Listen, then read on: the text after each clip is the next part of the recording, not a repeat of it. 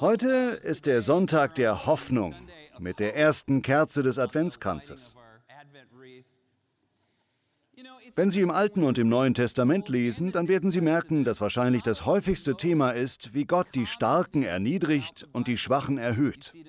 Sie finden das überall in der Bibel, in den Psalmen, bei den Propheten, überall, dass Gott die Stolzen erniedrigt und die Demütigen erhöht, fördert und gebraucht. Sie finden das in Liedern, in Geschichten und ganz besonders sehen Sie das in der Adventszeit. Heute sehen wir das an der Bibelstelle, die gerade gesungen worden ist, die Prophezeiung des Messias. Hannah hat es auch vorgelesen. Es lautet, ein Kind ist uns geboren, ein Sohn ist uns geschenkt. Für gewöhnlich kennen wir die zweite Hälfte. Er wird die Herrschaft übernehmen. Man nennt ihn wunderbarer Ratgeber, starker Gott, ewiger Vater, Friedefürst.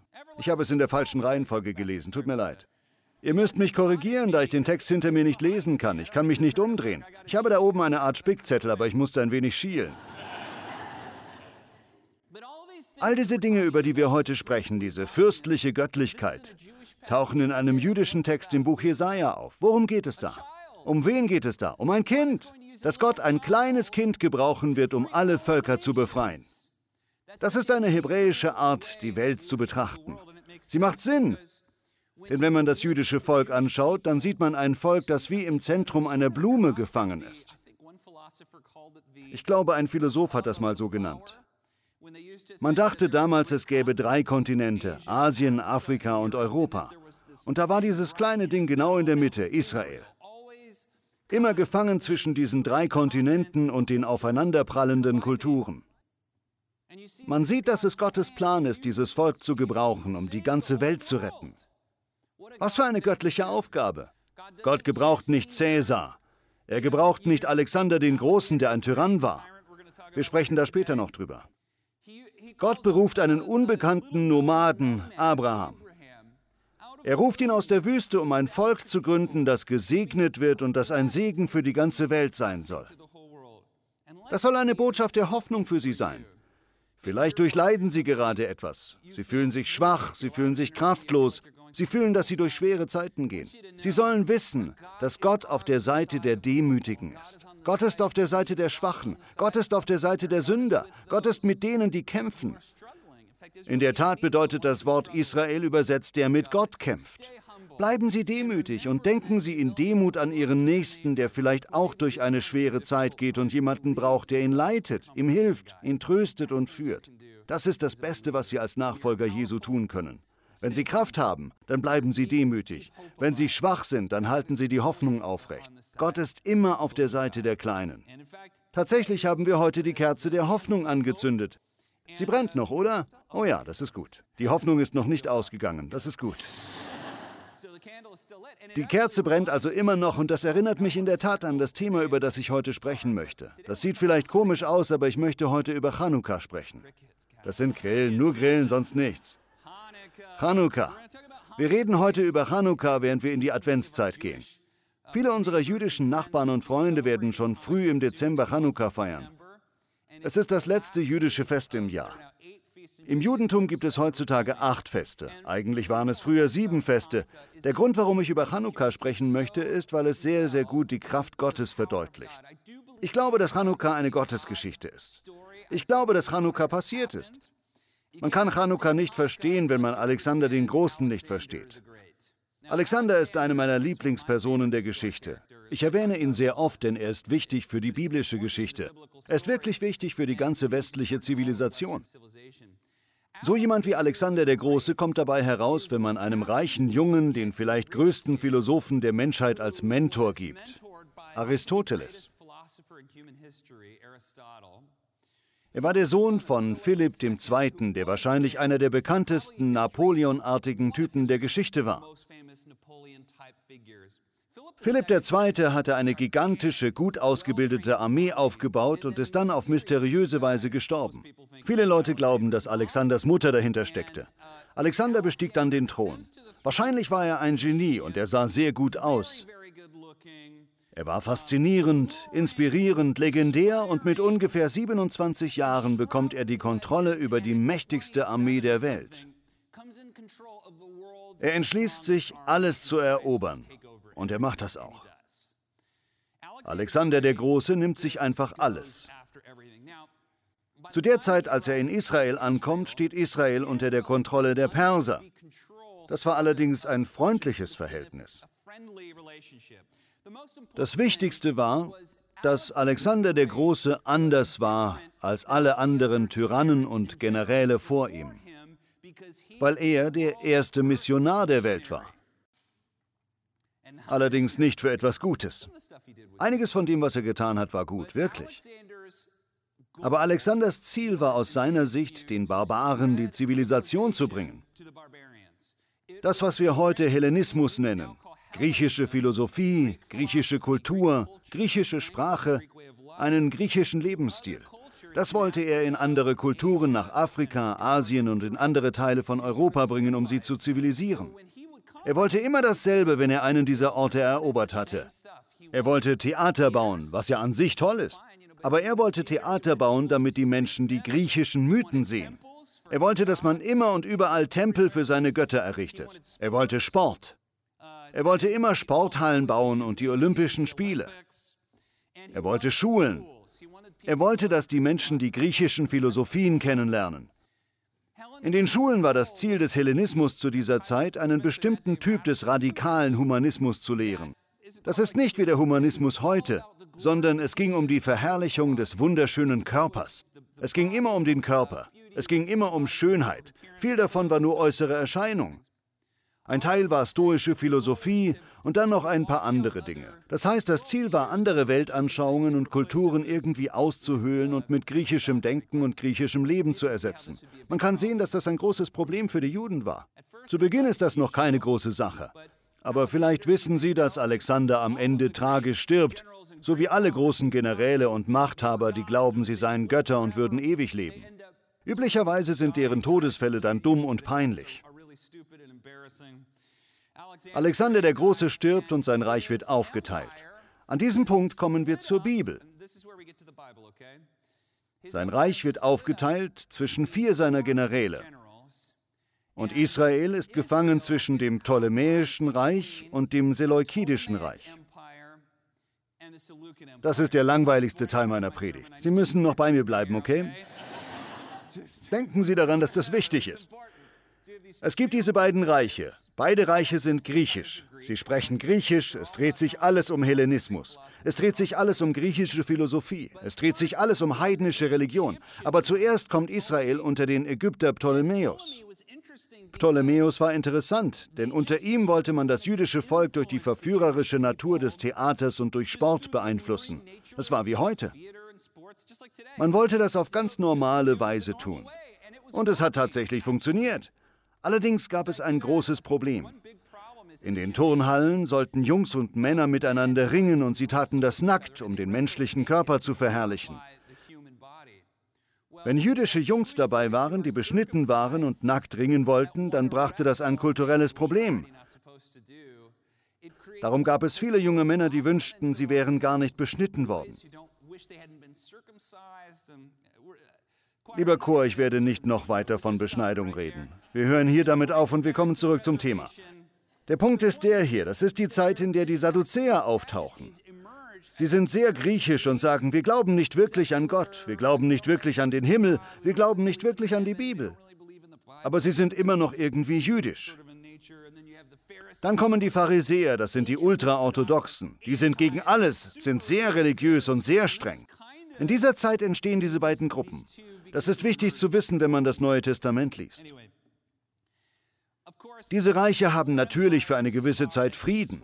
Aber schließlich, wie es bei allen machthungrigen Männern ist, ziehen sie in den Krieg. Das Seleukidische Reich erobert Israel von den Ptolemäern. Die Ptolemäer wollen, wie eben gesagt, den Hellenismus auf diese verführerische Weise voranbringen, nicht aber die Seleukiden. Die Seleukiden haben einfach gesagt, du wirst jetzt griechisch oder du stirbst. Die Tatsache, dass sie von jemandem gezwungen werden sollten, entzündete einen heiligen Funken im Herzen der Juden.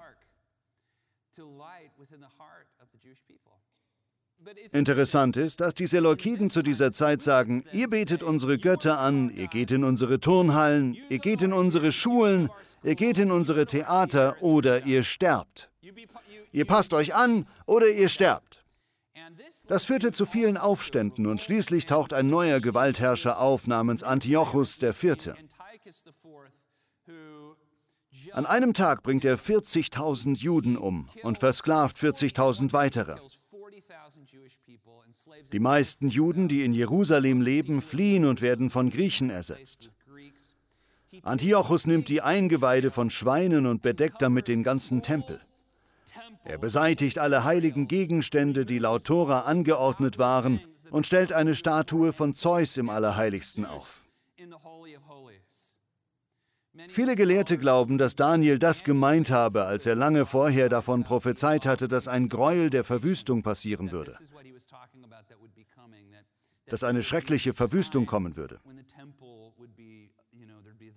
Als das passiert, bilden sich kleine Stämme von Priestern und ihrem Volk, die Gott treu sind und sich in den Bergen verstecken. Wenn sie aufgespürt werden, zwingen die Wächter und Soldaten des griechischen Reiches sie weiterhin den heidnischen Göttern zu opfern. An diesem Punkt dreht sich die Geschichte. Hier kommen wir zur Hammerzeit. In einer Minute werden Sie wissen, was Hammerzeit ist. Es ist großartig. Es gibt damals einen alten Priester namens Matthias oder auch Fortiatus. Die Juden nannten ihn den alten Matthias und das gefällt mir besser, weil man es leichter aussprechen kann. Der alte Matthias, ein alter Priester, lebt mit seinen fünf Söhnen in den Bergen und dort verstecken sie sich. Aber sie werden entdeckt und ein Soldat sagt zu ihm, du und deine Leute, ihr werdet diesem heidnischen Gott ein Schwein opfern oder ihr werdet sterben.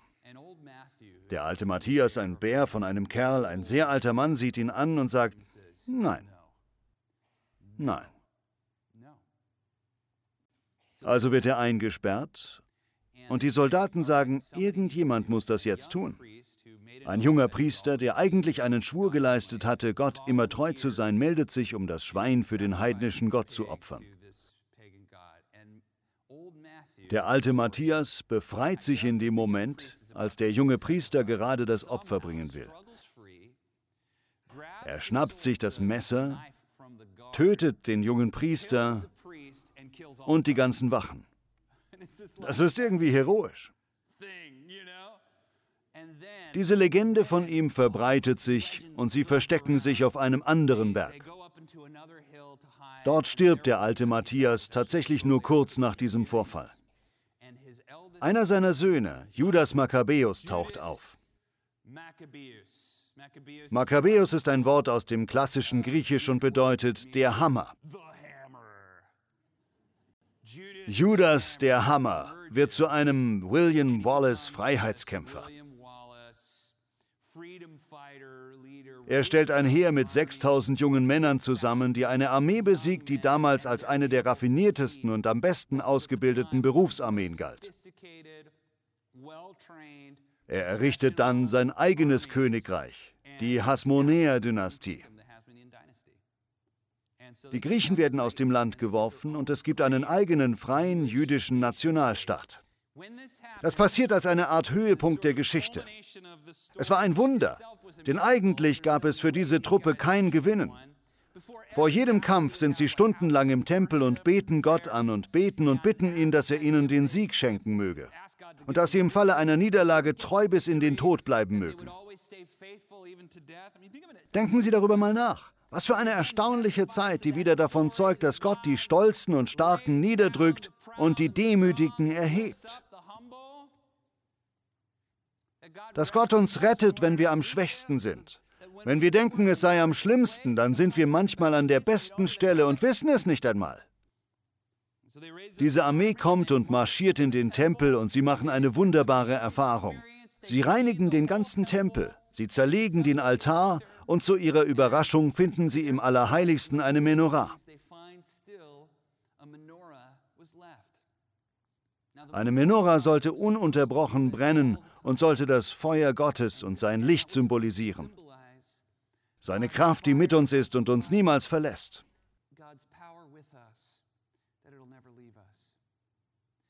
Für eine Menora sollte koscheres Öl verwendet werden, das acht Tage zur Herstellung brauchte. Aber man hatte damals nur noch ein kleines bisschen koscheres Öl, Öl für einen Tag. Es gab eine Diskussion und man fragte sich, sollen wir acht weitere Tage warten, obwohl wir den Tempel eingeweiht haben, damit die Menora leuchten kann, oder sollen wir sie jetzt schon anzünden? Was sollen wir tun? Wir wissen heute nicht, wer es war, aber irgendjemand sagte dann, zünden wir sie einfach an und wenn das Licht wieder ausgeht, dann ist Gott nicht mit uns. Aber wenn das Licht weiter brennt, bis wir mehr Öl haben, dann ist Gott mit uns. Also zündeten sie alle Lichter und auch die Menora an, und zu ihrem Erstaunen passierte das Wunder. Obwohl sie nur für einen Tag Öl hatten, brannte die Menora für acht Tage weiter, bis sie wieder genug Öl hatten. Das ist ein Wunder, oder? Ein Wunder voller Kraft, und das ist eine tolle Geschichte mit einem großartigen Zeugnis. Aber darin steckt auch eine tiefere Botschaft. Manchmal haben wir im Leben nur noch für ein Jahr Kraft oder für einen Tag oder einen Monat. Wir fühlen uns ausgelaugt und können nicht mehr. Wenn wir dann unseren Glauben mit dem Vertrauen verbinden, es weiter zu versuchen und weiterzugehen, dann werden Sie überrascht sein, wie treu Gott uns hilft. Wenn wir nur noch Öl für einen Tag haben, dann kann er uns Feuer für acht Tage geben. Ich möchte Sie heute ermutigen. Wenn Sie nur noch ein wenig haben, dann übergeben Sie das an Gott und schauen Sie, was er daraus machen kann. Vielleicht denken Sie gerade darüber nach, zum Glauben zurückzukehren. Vielleicht sind Sie christlich aufgewachsen, aber haben so viele Prüfungen erlebt. Sie haben viele religiöse Leute gesehen und so viele andere Leute, die dieses oder jenes getan haben. Sie sind es einfach leid. Aber vielleicht spüren Sie, dass der Heilige Geist sich in Ihrem Herzen bewegt und Sie darüber nachdenken, zu Gott zurückzukommen, zu Ihrer Kirche zurückzukommen oder Ihr Leben mit Gott wieder in Ordnung zu bringen. Ich möchte Sie ermutigen, Jesus sprach vom Glauben von der Größe eines Senfkorns. Nicht eine Scheune voll Getreide, sondern Glaube wie Senfkorn, nur ein bisschen. Wenn nur ein Prozent in Ihnen glaubt, wenn nur ein Prozent in Ihnen vertraut, wenn nur ein Prozent in Ihnen sagt vielleicht, dann übergeben Sie dieses kleine bisschen an Gott und schauen Sie, wie weit Sie damit kommen. Er wird sie sehr weit bringen. Geben Sie ihm Ihr Herz und schauen Sie, was er damit machen kann. Gott ist auf Ihrer Seite, auch wenn Sie schuldig werden, auch wenn Sie harte Zeiten erleben, auch wenn Sie krank sind oder in Schwierigkeiten. Er verlässt uns niemals und das ist die kraftvolle Botschaft von Chanukka. Das feiern unsere jüdischen Freunde und das ist in der Tat das, was Jesus in Johannes Kapitel 10 feiert. Er trifft sich dort mit seinen Jüngern und sie feiern Chanukka. Heute ist Chanukka etwas anderes als zur Zeit von Jesus wegen der Ära des Tempels. Das ist erstaunlich.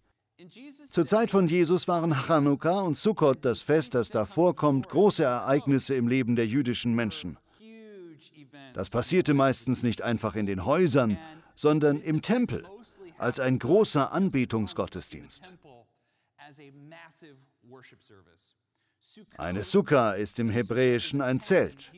Das ist das Fest der Stiftshütte oder das Fest der Laubhütten, an dem sich die Juden daran erinnern, wie es war, als sie in der Wüste gelebt haben. Aber das Herzstück dieses Festes ist ein Gebet für Regen. Als bäuerliches Volk braucht man Regen. Am Sukkot-Fest, normalerweise im Oktober oder November, gab es diese Versammlungen, bei denen im Tempel für Regen gebetet wurde. Es heißt, dass damals zwischen einer und drei Millionen Menschen an einem Ort versammelt waren. Denken Sie an das größte Stadion. Was hat Wembley? 100.000? Das war nur geschätzt. Das war ein Wortspiel aus Versehen. Das Angels Stadium fasst, glaube ich, 30.000 Menschen. Stellen Sie sich eine Million oder zwei Millionen Menschen auf den Tempelhöfen vor, einer der größten öffentlichen Plätze damals. Sie feiern Sukkot und Chanukka. Beim Sukkot-Fest ging es um Wasser und ein Priester nahm ein Wasseropfer an und goss es in einen Trichter. Die Menschen erhoben Palmenzweige und riefen Hosanna, Hosanna. Das bedeutet, rette uns. Aber mit was sollten sie gerettet werden? Mit Wasser, mit Regen. Gott, lass es dieses Jahr regnen, wir wollen Regen sehen. Das nächste Fest nach Sukkot war Chanukka. Zur Zeit von Jesus brachte man während Chanukka vier gigantische Chanukka-Leuchter in den Vorhof der Frauen. Diese Chanukka-Leuchter waren 26 Meter hoch und jede Lampe fasste 250 Liter Öl.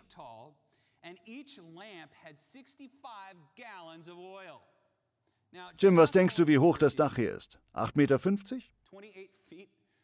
Sehen Sie, ich brauchte Jim im letzten Gottesdienst. Die Decke hier ist 8,50 Meter hoch. Die Chanukka-Leuchter im Tempel waren 26 Meter hoch. Wenn Sie die Höhe dieses Gebäudes verdreifachen, dann haben Sie die Höhe der Chanukka-Leuchter. Wenn damals das Sukkot-Fest zu Ende ging, dann machte man noch etwas. Heute macht man das nicht mehr so. Beim Sonnenuntergang, im Judentum beginnt der Tag ja mit Sonnenuntergang und nicht mit dem Sonnenaufgang, fing mit Anbruch der Dunkelheit Chanukka an. Damals gab es noch keinen Strom und das ist in der Wüste. Der Himmel ist also voller Sterne und es gibt überhaupt keine Luftverschmutzung.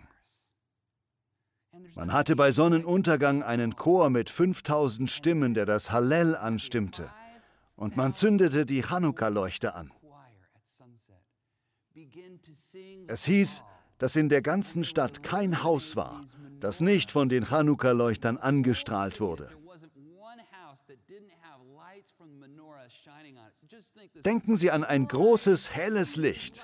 Jeder Docht ist wie ein Lagerfeuer und es ist einfach verrückt und wundervoll. Die Menschen singen, sie singen Hosanna. Die Mishnah sagt in der Tat, dass man noch niemals wahre Freude erlebt hat, wenn man nicht den ersten Tag von Chanukka im Tempel gesehen hat. Wow, was für eine großartige Geschichte. Die Gelehrten glauben, dass Jesus, der ja auch Chanukka gefeiert hat, während Sukkot und Chanukka in Johannes Kapitel 7 in den Tempel gegangen ist. Genau in dem Moment, als man lebendiges Wasser versprengt hat, hat Jesus etwas gesagt. Lebendiges Wasser ist kein stilles Wasser, das ist Wasser, das man für eine Mikwe verwendet hat. Das kam aus dem Boden, nicht von einem Brunnen, sondern aus einer Quelle oder einem Fluss. Mit so einem lebendigen Wasser brachte man ein Wasseropfer, betete für Regen und in dem Moment schaut Jesus seine Jünger im Tempel an und sagt, wer Durst hat, der soll zu mir kommen und trinken. Aus ihm oder ihr werden Ströme von lebendigem Wasser fließen. Was für eine kraftvolle jüdische Botschaft. Direkt danach zündete man die Kerzen an. Wenn Sie sich einen Chanukka-Leuchter anschauen, dann sehen Sie neun Kerzen. Vier sind auf jeder Seite und eine in der Mitte. Die mittlere nennt man den Diener. Mit der entzündet man die anderen Kerzen. Der Diener soll Gott repräsentieren. Er steht für Gottes Leben, Gottes Feuer, Gottes Macht. Die Rabbis nannten ihn damals das Licht der Welt.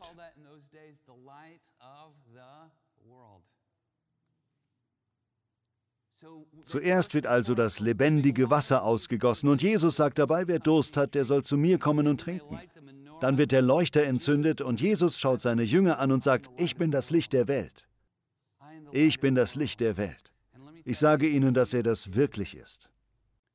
Seit 2000 Jahren erzählen die Christen die Geschichte von dem Licht der Welt und dem lebendigen Wasser, das gekommen ist, um uns zu retten. Nicht nur die Juden, sondern auch die anderen Völker, um uns mit Gott und miteinander zu versöhnen. Friede Fürst. Danke dafür. Der wunderbare Ratgeber, der mächtige Gott, der die Stolzen erniedrigt und die Demütigen erhöht, der den Schwachen hilft, die in Schwierigkeiten sind und die einsam sind, und der die fördert, die in ihrer Kraft und Stärke trotzdem demütig bleiben, um anderen zu helfen. Ich glaube, dass Sie so jemand sind. Wenn wir eine Kerze anzünden, dann erinnern wir uns damit an das Licht der Welt. Daran, dass Gott viel Feuer für uns hat, wenn wir nur noch ein bisschen Öl übrig haben. Hören Sie mir zu. Wenn Sie nur noch wenig Öl haben, dann hat Gott eine Menge Feuer. Er kann viel mit Ihrem wenigen bewirken. Ich kann Geschichte um Geschichte bezeugen von Kindern, von zerbrochenen Personen, von Abhängigen, von Menschen, die durch schwere Zeiten gekommen sind. Gott hat sie auf erstaunlichen Wegen gebraucht, um sie aus unfassbaren Situationen herauszuholen. Vielleicht sind sie sehr verzweifelt und denken, so wird es immer sein. Ich möchte Sie ermutigen, dass der Sieg nicht weit entfernt ist. Ich kann mich an viele Momente erinnern, in denen ich etwa zur elften Stunde aufgeben wollte, von dem ich spürte, dass Gott will, dass ich es tue. Ich bin so froh, dass ich die Kerze nicht nach sieben Tagen ausgeblasen habe, dass ich gewartet habe, Vielleicht fragen Sie sich, ob all dieser Schmerz nicht sinnlos sei. Wir erleben oft Zeiten, in denen der Schmerz sinnlos erscheint. Aber wenn genug Zeit vergangen ist, dann können wir zurückschauen und erkennen, dass Gott ein Ziel mit diesem Schmerz hatte. Gott hatte etwas im Sinn. Er konnte das nehmen, was der Feind zum Schaden nutzen wollte, und es zielgerichtet für etwas Gutes gebrauchen. Viele Menschen, mit denen ich spreche, haben enorme Schmerzen erlebt. Menschen, die durchgehalten haben. In vielen Interviews habe ich sie gefragt, würdest du zurückgehen und diesen Schmerz nicht erleben wollen? Niemals habe ich jemanden darauf Ja sagen hören. Die Menschen glauben, dass der Schmerz und die Schwierigkeiten, die sie durchlaufen haben, zu einem Teil geworden sind von dem, der sie heute sind. Ich glaube nicht, dass Gott sie verletzt, ihnen schadet oder sie umbringen will. Aber ich glaube, dass Gott ihren Schmerz für ein Ziel gebrauchen kann und dass das eines Tages Sinn ergeben wird. Viele von uns denken bei dem Wort Mut daran, einen Glaubensschritt zu machen. Wir denken daran, einen riesigen Schritt in etwas hineinzutun. Aber ich denke dabei immer an ein Zitat von Ralph Waldo Emerson. Er hat gesagt, ein Held ist nicht mutiger als jeder andere Mensch. Er ist einfach nur fünf Minuten länger mutig. Das ist wahr. Manchmal geben wir auf, obwohl wir sehr nah an der Ziellinie sind. Ich möchte Sie heute ermutigen. Gott ist mit Ihnen. Halten Sie die Hoffnung am Leben. Sie werden ankommen. Ich bin auf Ihrer Seite. Wir alle hier sind das. Und Gott auch. Vater, wir danken dir. Wir lieben dich. Wir beten deinen Namen an. Und wir bitten dich, Vater, dass du in unseren Herzen ein Feuer entzündest. Herr, hilf uns, wenn uns das Öl ausgeht. Wenn wir uns so fühlen, als ob wir nicht weiter können. Hilf denen von uns, denen es großartig geht, die Menschen zu sehen, denen wir helfen können, vor allem jüngere Menschen. Wenn wir Kinder oder Teenager und junge Erwachsene sehen, die Leitung brauchen. Herr, ich bete darum, dass du uns Wege zeigst, wie wir ihnen helfen können und sie anleiten können. Herr, wir lieben dich und wir danken dir. Im Namen Jesu beten wir. Amen.